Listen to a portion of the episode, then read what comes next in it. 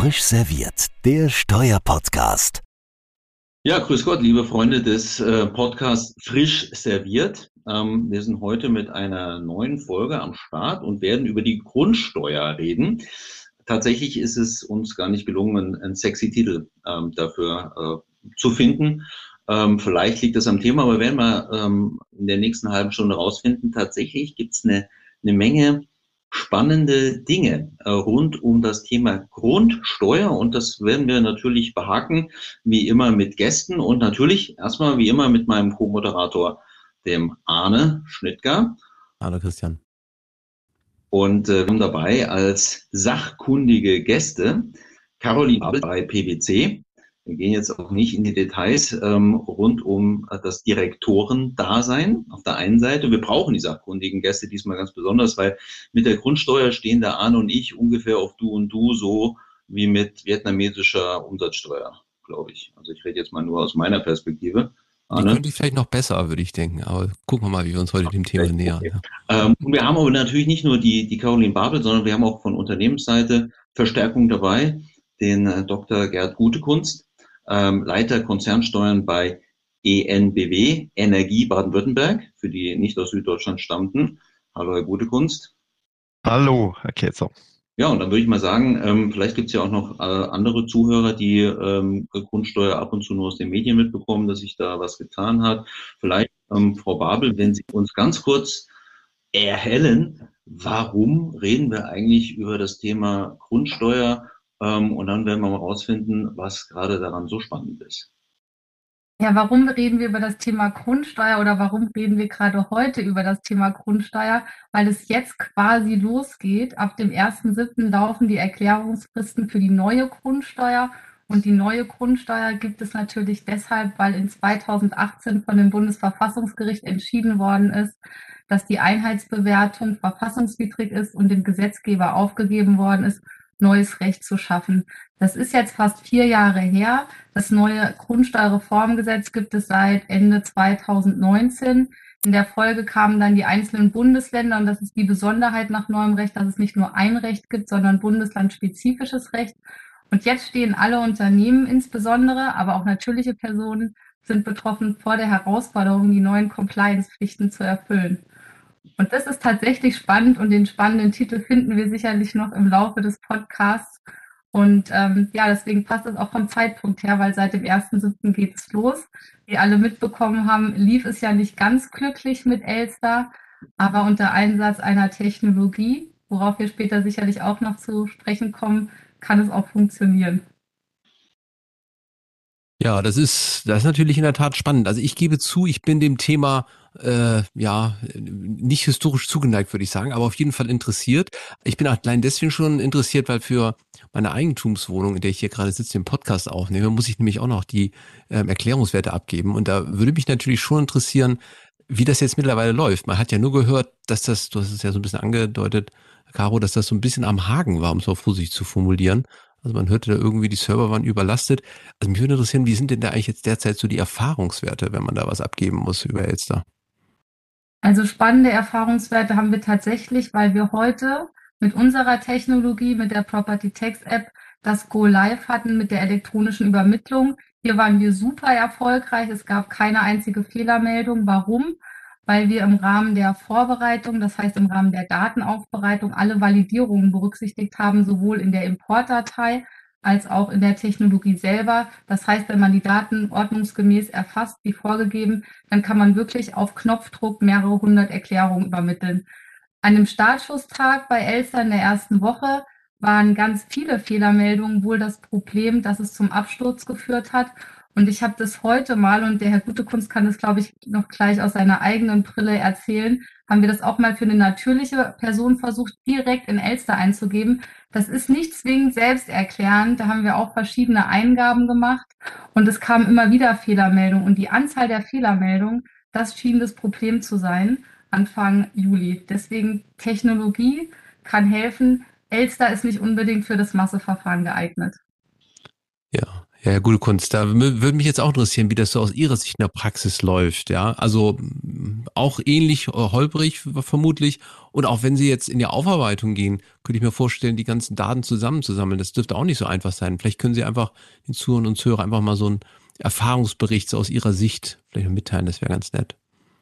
Sehr gerne, aber vorab, Herr Schnittger, ähm, für Ihre persönliche Steuererklärung müssen Sie natürlich zuerst mal schauen, in welchem Bundesland ähm, wohnen Sie denn überhaupt, beziehungsweise haben Sie das Eigentum?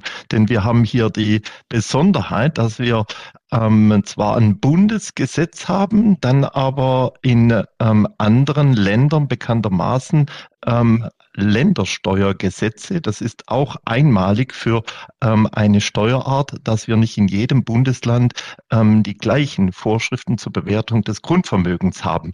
Und das macht natürlich ähm, insbesondere für Konzerne, die bundesweit eben tätig sind, ähm, die Sache noch ähm, komplexer, denn wir, wir, müssen in den unterschiedlichen Bundesländern, wo wir eben ähm, Grundvermögen haben, dann die unterschiedlichen Landesgesetze ähm, dann abbilden und ähm, die Daten für die unterschiedlichen Anforderungen einsammeln. Ähm, wir als äh, sehr assetlastiges ähm, Unternehmen in der Energieversorgung haben auch historisch gesehen natürlich sehr, sehr viel Grundvermögen ähm, über 40.000 Flurstücke gehören zum Eigentum der ähm, Energie Baden-Württemberg in zwölf unterschiedlichen Bundesländern. Ähm, und dann dürfen Sie eben ähm, zunächst mal auf, sich auf die Suche machen nach sehr, sehr alten Werten, die man ähm, seit 1964, dem letzten Feststellungsbescheid ähm, der ähm, Einheitswerte eben nicht mehr ähm, aktualisiert benötigte und damit auch nicht digital in äh, den Systemen äh, der Unternehmen vorrätig hat. Ja, das ist natürlich äh, eine Schatzsuche, ähm, auf die man sich da begeben muss. Äh, das kenne ich auch aus meinem Haus. Und die ist äh, nicht immer ähm, freudebringend. Ähm, was mich jetzt aber nochmal interessieren würde, ähm, Herr, Herr Gutekunst, weil Sie gesagt haben, 40.000 Flurstücke, das ist ordentlich.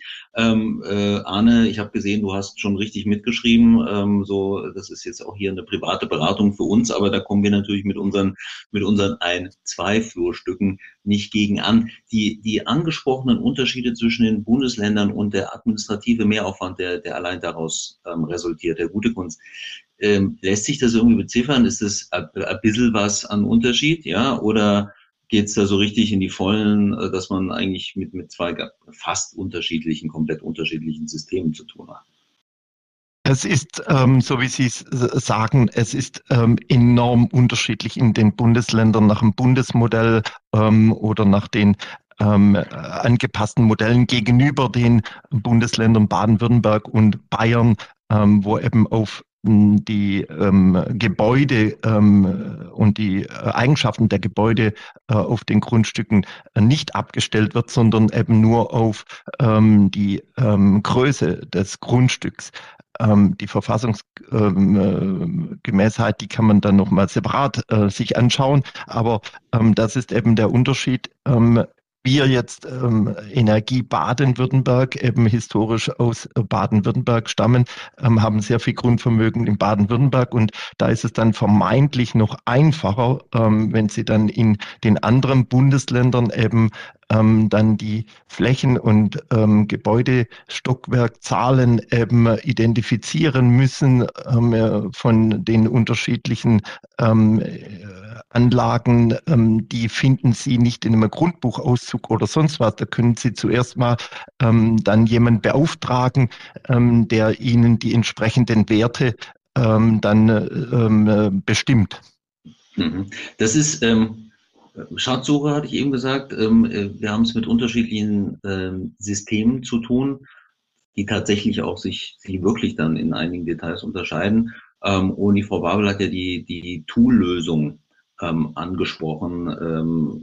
Das, das hört sich so an als große Datenmengen mit massiven Unterschieden, als wollte das man, als müsste man das auch toolmäßig bearbeiten, dass man eine Dokumentation, eine Archivierung hat.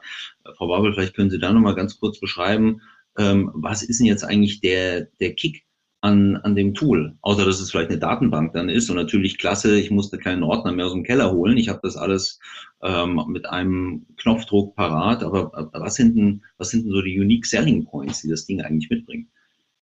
Ja, der Kick an dem Tool, zumindest an der Property Text App, an dem PwC-Tool, ist vor allem einmal das, die Massentauglichkeit. Das heißt, die Daten können massentauglich aufbereitet werden und dann in das Tool importiert werden.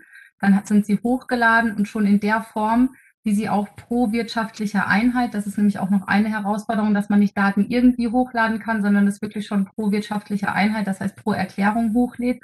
Und dann ganz wichtig, weil nach neuem Recht es eben fortlaufende Erklärungs- oder Anzeigepflichten gibt, die Daten auch weiterentwickelt und pflegt, dass man dann wirklich in den Folgejahren nur auf den Knopf drückt und nicht wieder von vorne anfängt, irgendwo alles einzutippen, sondern dann relativ schnell, schlank und schnell die Erklärung übermitteln kann.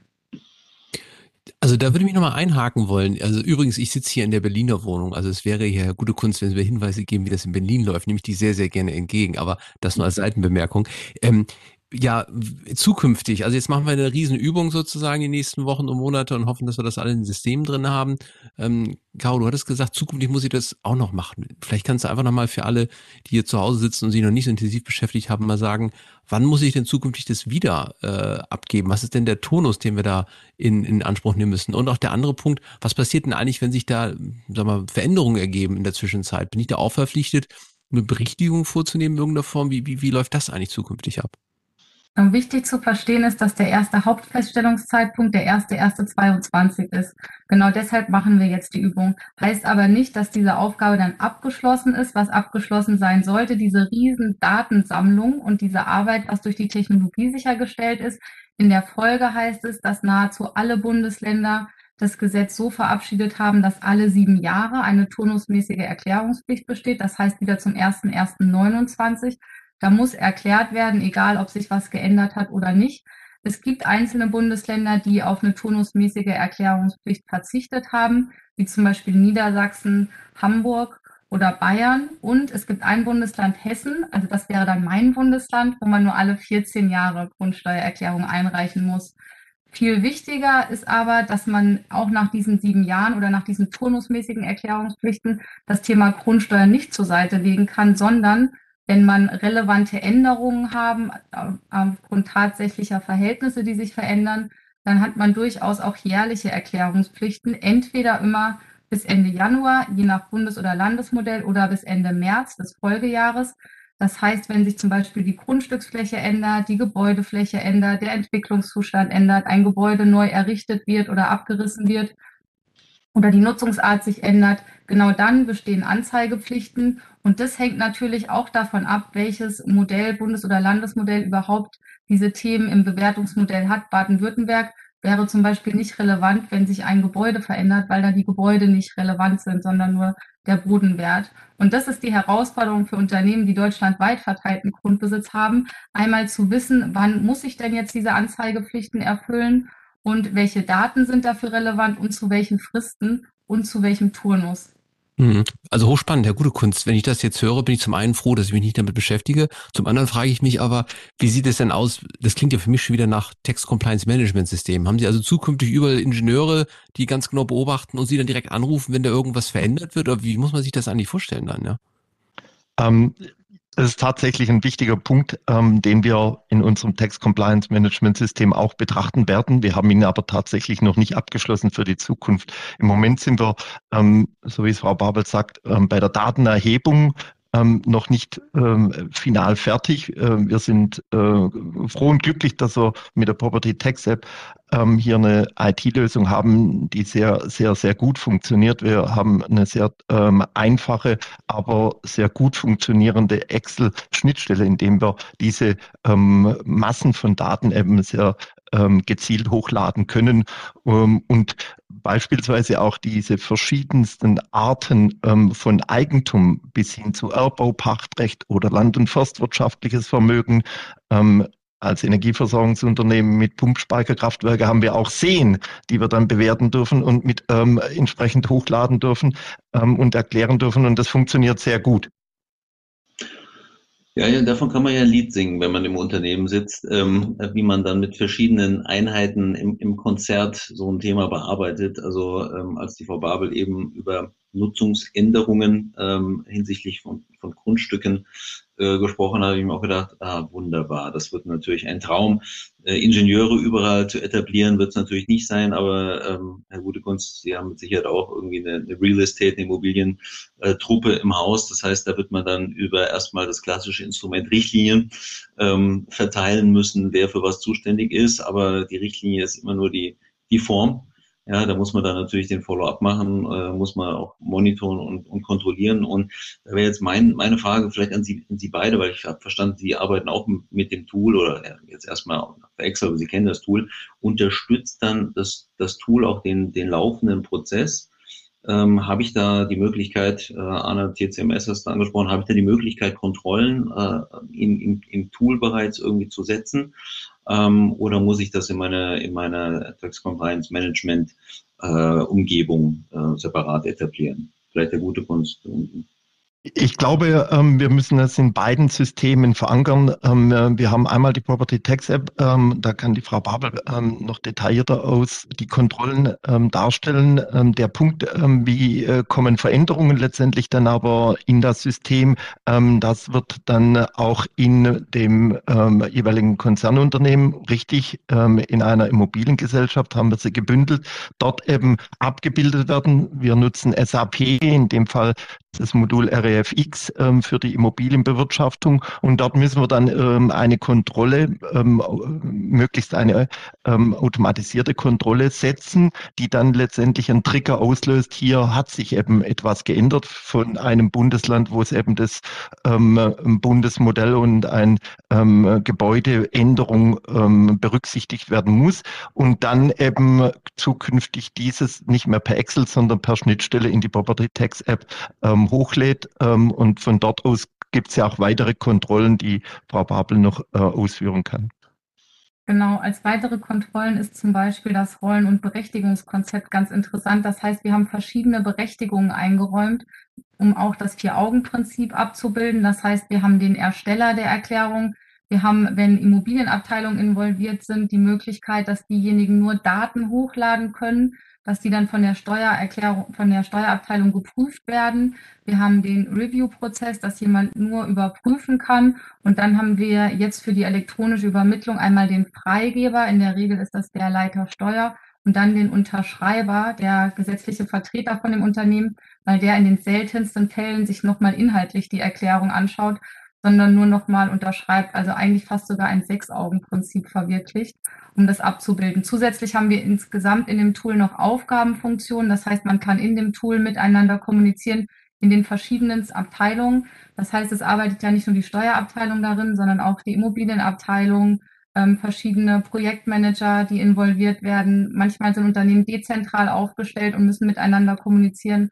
Und das kann da alles von der Aufgabenverteilung abgebildet werden, ohne dass man einen E-Mail-Wahnsinn hat bei mehreren hundert wirtschaftlichen Einheiten, weil die Arbeit kommt ja in der Regel für alle noch on top. Also das klingt in der Tat nach einer ganzen Menge Arbeit. Ähm, ich will noch mal einen Punkt rausgreifen, Herr Gutekunst, den hat sie gleich eingangs gesagt. Verfassungskonformität. Da gehen bei mir natürlich die Ohren gleich nach oben. Und dann hört ihr auch, Verfassungskonformität überlegt man natürlich gleich, ist das ja alles möglicherweise doch verfassungswidrig? Da sind wir überhaupt hierher gekommen und uns damit beschäftigen. Sie haben so angedeutet, dass an der einen oder anderen Stelle es da Zweifel gibt. Sie hatten auch im Vorgespräch schon mal auch, ja, verraten eigentlich, dass wir bestimmte Länder haben, wo man durchaus äh, ja überlegen sollte, ob man da nicht vielleicht äh, doch mal einen Blick drauf wirft und vielleicht ja die, die Wahrung der Rechte auch in den Blick nimmt. Vielleicht können Sie mal kurz beschreiben, was das Problem ist für alle, die zu Hause da jetzt gerade zuhören und sich noch nicht beschäftigt haben und, und wie Sie damit auch gerade umgehen. Ja, sehr gerne. Wir haben ähm, insbesondere in den beiden Bundesländern Bayern und Baden-Württemberg ähm, ein Ländermodell ähm, abweichend zum Bundesmodell in den anderen Bundesländern in der Mehrzahl ähm, wird äh, bei ähm, der Bewertung äh, der, des Grundstückswert hier eben nicht auf die Gebäude abgestellt. Ähm, da können eben zwei Grundstücke nebeneinander ähm, völlig unterschiedlich bebaut sein ähm, und trotzdem nach dem derzeitigen ähm, Regelungen ähm, würden sie die gleiche Grundsteuer auslösen. Um, und ob das dann wirklich vor dem Bundesverfassungsgericht ähm, hält, das ähm, würde ich heute mal in Frage stellen, ähm, ohne dass ich jetzt ähm, ein Verfassungsrechtler bin, ähm, aber einfach ein Praktiker, der sagt, das kann doch nicht sein, dass letztendlich ähm, zwei unterschiedliche Grundstücke den gleichen, die gleiche Grundsteuer auslösen. Nee, aber wenn man so aus dem Fenster schaut, äh, in, in Bayern, da ist man ja jetzt nicht wegen der Bebauung, sondern weil es so schön ist. Ja? Für Baden-Württemberg kann ich das nicht sagen. Und so schön ist es natürlich sowohl auf dem linken als auch dem rechten Grundstück. Und dass das eine eine Villa ist und das andere ein abbruchreifes Hütchen, das kann da nicht schwer ins Gewicht fallen. Ähm, also das, das, das würde, würde ich mal sagen, das hört sich für mich nach brutaler Vereinfachung an, der Ansatz. Und das hat ja auch schon Wert äh, für sich. Arno, was sagst du dazu? Ja, also äh, ich äh, kann natürlich, will dem nicht widersprechen. Ne? Also es ist in der Tat sehr schön. Ich freue mich dieses Jahr auch schon aufs Oktoberfest im Übrigen, aber das was als Seitenbemerkung. Ähm, Nee, aber das ist in der Tat eigentlich ein spannendes Thema, jetzt um nochmal vielleicht doch einen Funken Sachlichkeit reinzubringen. Ähm, also sorry, Christian, das war jetzt nicht persönlich gemeint, aber es ist, äh, mich hat, es ist schon eigentlich ganz spannend. Jetzt hätten wir den Klaus-Dieter Drün hier gebraucht, weil die spannende Frage ist natürlich, äh, also Gleichheit der Besteuerung, gleichzeitig natürlich ein föderales System, ne, wie das jetzt aufeinander eigentlich greift. Das ist eigentlich eine ganz spannende Frage. Ich habe mir eigentlich da noch keine Gedanken zu gemacht. Das, glaube ich, können wir uns merken, Christian, wenn wir nächstes Mal den Klaus-Dieter Drün hier dabei haben, dann fragen wir ihn mal genau diese Frage, was er davon hält. Ja, aber das wird natürlich dann auch spannend, weil da muss man Grundsteuer als Realsteuer, so ein bisschen Äquivalenzprinzip steckt da ja drin. Äh, und ich glaube, das ist ja auch so ein bisschen das, was man in, in Bayern ab und zu hört, dass natürlich die im, im Wesentlichen die Grundstücksgröße dann entscheidend ist. Die Grundstücksnutzung hingegen dann eher wieder ähm, durch die Bebauung bestimmt ist, dass dann aber über Gewerbesteuer und sonstige Themen abgefrühstückt wird, wenn es natürlich eine gewerbesteuerpflichtige Aktivität ist. Ich glaube, da kann man sich lange drin äh, verlieren, dass ähm, die, die Frage ist wirklich, findet man eigentlich eine Rechtfertigung für etwas wie eine Grundsteuer außerhalb einer speziellen Vermögensteuer? Für mich ist es eine spezielle Vermögensteuer, ja. Mhm. Aber wenn ich über diese Äquivalenzgedanken komme, dann, dann habe ich vielleicht auch andere Differenzierungskriterien an der Hand. Ähm, aber wie gesagt, das ist äh, Deletieren in schönen Worthülsen und tatsächlich bräuchten wir irgendjemand, der da voll satisfaktionsfähig ist, wie, wie den Klaus-Dieter Thun zum Beispiel. Oder weiß nicht, ob Herr, Herr Gutekunst und, und Frau Babel, vielleicht, äh, Sie sind ja die, die Grundsteuerpros, ähm, vielleicht haben Sie da auch eine Meinung zu. Ähm, auf jeden Fall. Ähm, die eine ähm, Position ist auf jeden Fall, es ist eine der wichtigsten Steuern für die Gemeinden. Und ist mit, Frau Babel hat es letztens noch recherchiert, mit 14,5 Milliarden wirklich die bedeutsamste Steuer ähm, auf kommunaler Ebene. Die Gewerbesteuer gibt es auch, das wissen wir, die kann auch ganz schön schwanken. Ähm, das werden wir in den nächsten Jahren bestimmt auch noch sehen. Ähm, insbesondere. Aber ähm, die ähm, Grundsteuer, die ist eben eine sehr, sehr stetige Steuereinnahme, die die Gemeinden eben an der Stelle auch benötigen. Vielleicht da noch als Ergänzung, es gibt ja Bundesländer, die haben ihr Modell entsprechend so angepasst, beziehungsweise ihre Messzahlen, weil sie gesagt haben, das neue Recht führt dazu, dass die Grundsteuer am Ende niedriger wird. Das heißt, es würde quasi ein Loch in der Haushaltskasse entstehen und deswegen hat man vom Grundsatz her sich dann doch für das Bundesmodell entschieden, aber mit angepassten Messzahlen dafür gesorgt, dass die Grundsteuer wieder steigt. Im Ergebnis war ja zugesichert eine aufkommensneutrale Grundsteuer und vor dem Hintergrund ist es eigentlich nochmal spannend, wie viel Kosten und Aufwand das eigentlich für alle verursacht und am Ende im Ergebnis eigentlich denselben Grundsteuerbetrag zu haben natürlich auch aufkommensneutral nur im, im Schnitt ne, über alle. Äh, genau. Im Mittelfall kann es natürlich nach oben oder nach unten gehen, das ist, das ist auch wieder klar. Und der Admin-Aufwand, äh, der bleibt bestehen. Ähm, so ein Tool fällt ja auch nicht vom Himmel. Das muss ja auch entwickelt werden ähm, und wird dann lizenziert und man hat den ähm, Admin-Aufwand im Unternehmen. Das sind ja Herrscher von Menschen mit äh, beschäftigt. Ich habe ähm, noch, noch eine, eine Frage, weil tatsächlich ist ja auch bei mir auch Post angekommen. Wie verhält denn sich das mit der Erklärungspflicht? Muss man da jetzt warten, bis man angeschrieben wird äh, und, und ein Brieflein aus dem, aus dem Briefkasten rauszieht? Oder ähm, freut sich vielleicht schon still und heimlich und denkt, die haben mich vergessen? Wie, wie schaut denn das da aus? Das ist ein total wichtiger Punkt, weil da auch ein Riesen-Irrglaube herrscht bei vielen Unternehmen, aber auch bei natürlichen Personen. Es ist tatsächlich so, dass schon im März eine öffentliche Bekanntgabe erfolgt ist, dass es eine Erklärungspflicht für die neue Grundsteuer für alle Eigentümer von Grundvermögen gibt.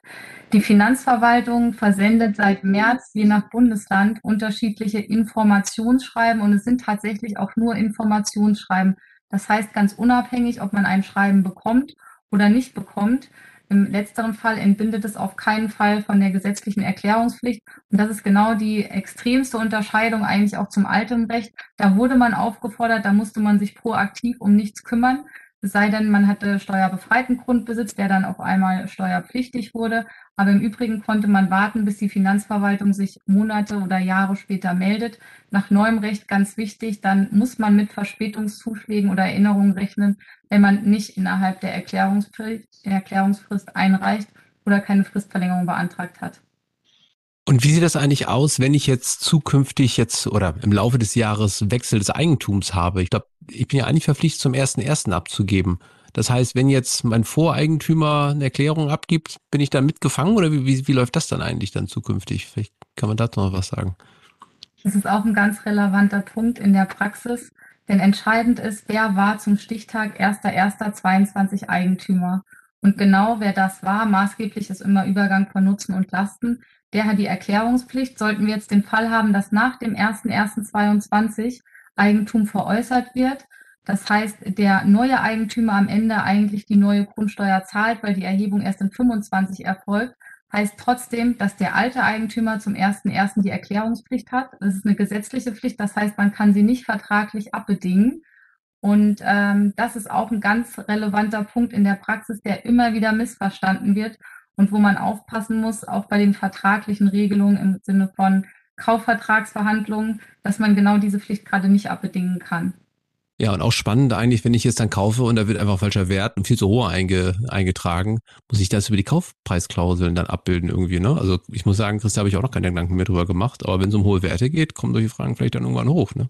Ja, es ist, müsste man eigentlich mal mit einem Notar sich austauschen, ähm, weil das sind ja alles notariell beurkundungspflichtige Vorgänge ähm, ob es da von, äh, von auf Ebene der Notare schon Empfehlungen gibt und wie man sich zu dem Thema äh, verhält. Also dass mindestens in, äh, bei der Beurkundung eine Aufklärung erfolgt. Also würde ich jetzt eigentlich auch so sehen, aber hat er jetzt gerade nichts gekauft oder verkauft die Tage, deswegen fehlt mir da die praktische Erfahrung.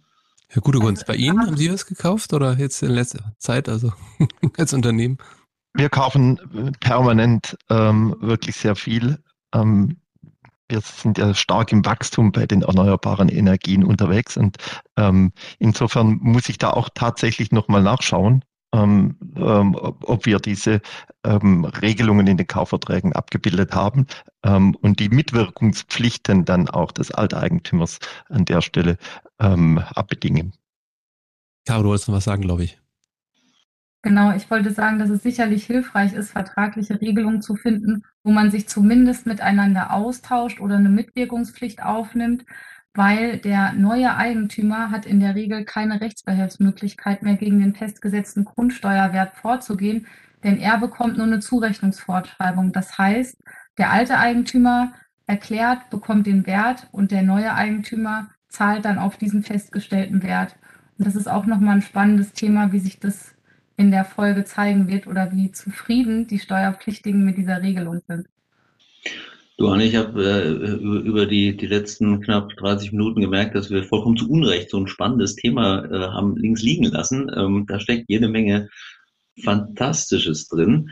Ähm, zum Ende, ich bin ja für die unsachlichen Sachen zuständig, ja, vielleicht noch ein paar Fun Facts. Also mir ist zu Ohren gekommen, es sind ja eine Menge Erklärungen, die da jetzt elektronisch über Elster abgegeben werden müssen, dass also die Server brutalst überlastet waren und wahrscheinlich auch immer noch sind und dass ähm, Umsatzsteuerpflichtige ihre Voranmeldungen nicht abgeben konnten und dass äh, einige mit zig Versuchen gescheitert sind und dann irgendwann zum Papier äh, gegriffen haben und die äh, Finanzämter jetzt geflutet werden, äh, körbeweise mit Umsatzsteuervormeldungen im Papierformat. Äh, ist das äh, eine, eine, ein Gerücht oder können Sie das bestätigen, Frau Babel, Herr Gutekunst? Haben Sie dazu was gehört? Ich habe dazu was gehört. Ich habe es nicht selber erlebt. Das stimmt. Äh, direkt mit dem Startschuss Anfang Juli ging es los, dass hier Probleme aufgetaucht sind und Elster abgestürzt ist. Beruhigend ist, es wurde wieder behoben. Man kann wieder übermitteln. Es soll angeblich äh, jetzt fehlerfrei laufen. Man hat mehr Serverkapazitäten bereitgestellt. Aber wenn man mal überlegt, es müssen 36 Millionen Steuererklärungen für die neue Grundsteuer elektronisch übermittelt werden, man hätte es mal rechnerisch ausrechnen können, was das pro Tag bedeutet. Und eigentlich muss einem auch bewusst sein, dass nicht an einem Tag ähm, genau die Anzahl dann übermittelt wird, sondern es da auch Spitzen geben wird. Da war man aber nicht vorbereitet. Ich habe das, ich hab das tatsächlich letztes Wochenende am 9., 10. Ähm, Juli erlebt. Ähm, die Server waren down. Ähm, man kam nur in der Nacht überhaupt rein und konnte Umsatzsteuervoranmeldungen abgeben. Ähm, musste so äh, zwischen Mitternacht das irgendwie abpassen. Ja, das ist also gut zu wissen, dass wir jetzt ein bisschen mehr Server Serverkapazität haben. Ich habe schon überlegt, ob ich dann zukünftig einfach ein bisschen später am Abend einfach mit der Flasche Wein vielleicht das in Ruhe mache, wenn dann die Server sozusagen nicht so belastet sind. Aber jetzt vielleicht kann man es auch mal dann ein bisschen früher am Abend probieren. Ähm, ich gucke so ein bisschen, wir sind jetzt auch schon zeitlich ein bisschen raus. Christian, ich habe eine Abschlussfrage, die ist aber auch nicht fachlich. Ähm, hast, hast, hattest du noch eine andere Frage oder? Äh, keine fachliche, Arne. Jetzt, jetzt, jetzt wollte ich eigentlich nur den Spannungsbogen aufbauen. Also zum Schluss würde mich nochmal interessieren, äh, alle Anwesenden, die Frage ist jetzt nicht abgesprochen, deswegen macht es natürlich das besonders spannend. Wenn man jetzt mal zurückschaut, wir müssen ja sagen, wir waren alle gespannt, wie das jetzt praktisch anläuft. Jetzt haben wir die Erfahrung gemacht. Wenn wir das jetzt bewerten würden, die ähm, Verwaltung ist ja auch mal daran interessiert, äh, zu sehen, wie das aus Sicht der Steuerpflichtigen auch läuft. Und wir machen ein Schulnotensystem, um jetzt mal zu überlegen, von einer 1 bis einer 6. Wie würden jetzt wir das hier beantworten? Unter natürlich der Gesichtspunkt, dass es natürlich gar nicht so leicht ist, weil es eine ganze Reihe von Grundstücken sind. Man war, glaube ich, wirklich bemüht, da Hilfestellung zu geben. Es gibt ja auch in einzelnen Bundesländern auch für Privatpersonen ja so Hilfestellungen, wo man versucht, da zu sagen, was wo eingetragen wird. Je nach Bundesland unterschiedlich. Aber dennoch, wenn man sich in Summe das mal anschaut, für so eine Herkulesaufgabe von der Note 1 bis 6, wenn Sie, wenn Sie wollen, Herr, Herr Gute Kunst, Caroline. Sehr gerne. Ähm, ich würde eher ähm, zwischen einer 4 und einer 5 ähm, der Umsetzung der Verwaltung geben, denn man versprach eine digitale Steuer und Daten sind digital vorhanden. Vielleicht nicht unbedingt direkt beim Finanzamt, sondern beim Grundbuchamt.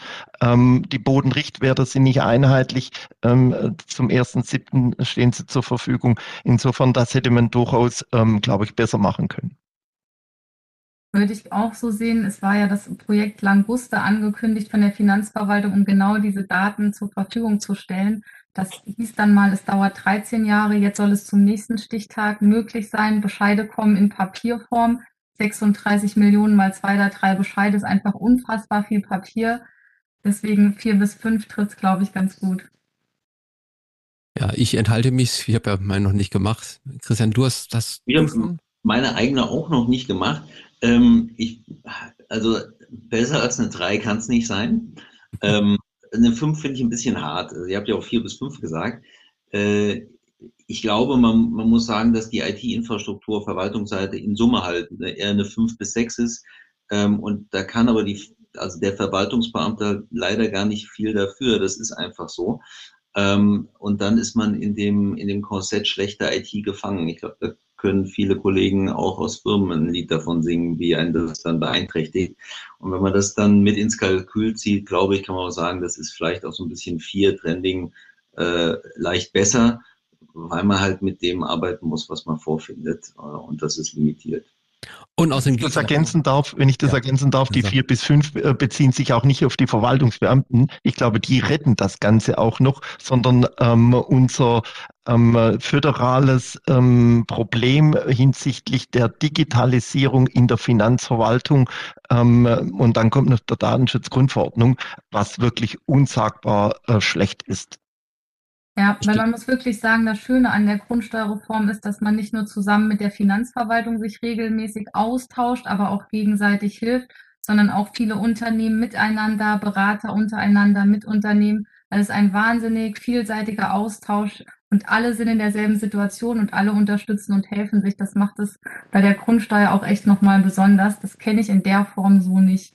Und du musst den Vorteil sehen, Arne, wenn du mit deiner Voranmeldung, was ja doch mal passiert, äh, äh, den, den Abgabezeitraum verpennt hast, dann kannst du jetzt einfach sagen, ey, ich habe es versucht, aber nach zehn Mal der Server, irgendwas hat nicht funktioniert, sorry, ja.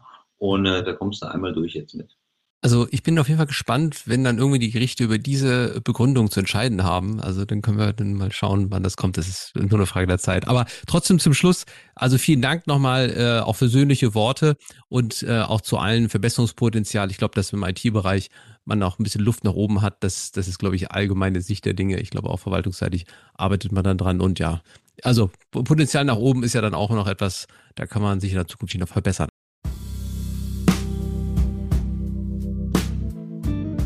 Vielen lieben Dank. Vielen lieben Dank für wirklich die, die äh, tolle Gesprächsrunde. Ich habe wirklich viel gelernt und ähm, kann mich auch nur anschließen. Bisher am Anfang hatte ich ja so ein bisschen Sorge davor, wenn wir jetzt da uns besprechen, dazu, weil ich gar nicht wusste, was ich fragen sollte. Also ich, ich habe hab viele, viele Sachen gelernt, hoffe auch alle zu Hause ganz genauso. Hoffe, das war auch wie immer sehr kurzweilig. Ähm, Herr Gutekunst, äh, Caro Babel, vielen, vielen Dank, dass, dass Sie, dass ihr dabei wart. Und ähm, ja, dann würde ich sagen, die nächste Ausgabe kommt bald. Ich glaube, wir haben noch eine nächste Woche zur Aufzeichnung, wenn ich es richtig sehe. Und dann gehen wir in die Sommerpause, glaube ich. Also hoffen wir mal, dass wir unseren Spezialgast für nächste Woche noch bekommen. Eigentlich war heute noch eine Aufzeichnung, krankheitsbedingt wird die jetzt nochmal verschoben. Und dann hoffen wir mal, dass wir nächste Woche das noch die letzte Ausgabe dann haben vor der Sommerpause. Und ansonsten, wie gesagt, nochmal herzlichen Dank. Wird nochmal ein Knaller. Danke. Tschüss. Tschüss. Besten Dank. Danke. Tschüss.